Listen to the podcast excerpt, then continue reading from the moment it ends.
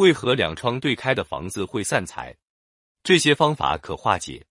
现代家居生活中有不少人为了让房子能够更好的通风，或者是为了采光，于是便会选择面积大的窗户，甚至安置多个窗户，从而就容易形成房间内两窗对开的情况。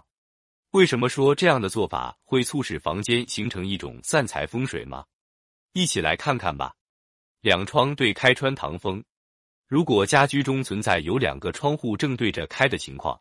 那么便会形成穿堂风的风水现象，这样的话，进入房子的财气不会很好的聚集在房间内，也无法使屋内气运得到更换，从而藏风纳财，只会直接从它正对的窗户流出，使宅气丧失。因此，两窗对开不利于房间风水的气场稳定，容易使家里散财，甚至带来其他口舌之灾。屏风化解。若想要对此类情况进行改善，居住者可以选择在两个窗户正对的中间摆放上一个屏风，这样做既方便又美观，还能减少屋内财运的流失。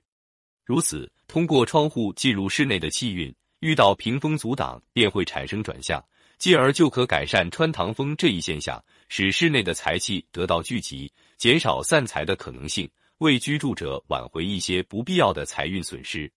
绿植化解。除了屏风，其实还可以考虑采用绿植来化解，因为绿植不仅能净化室内空气，种好了还会有招财的功效。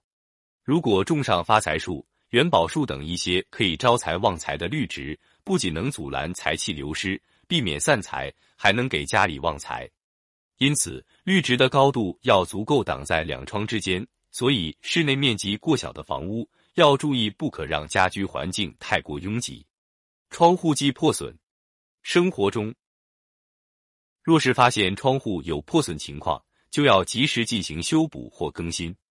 因为窗户是外界财气入室的途径之一，窗户破损亦会使屋内财气受到衰退、破败、感染，从而导致家里人出现气运不佳、破财散财的情况。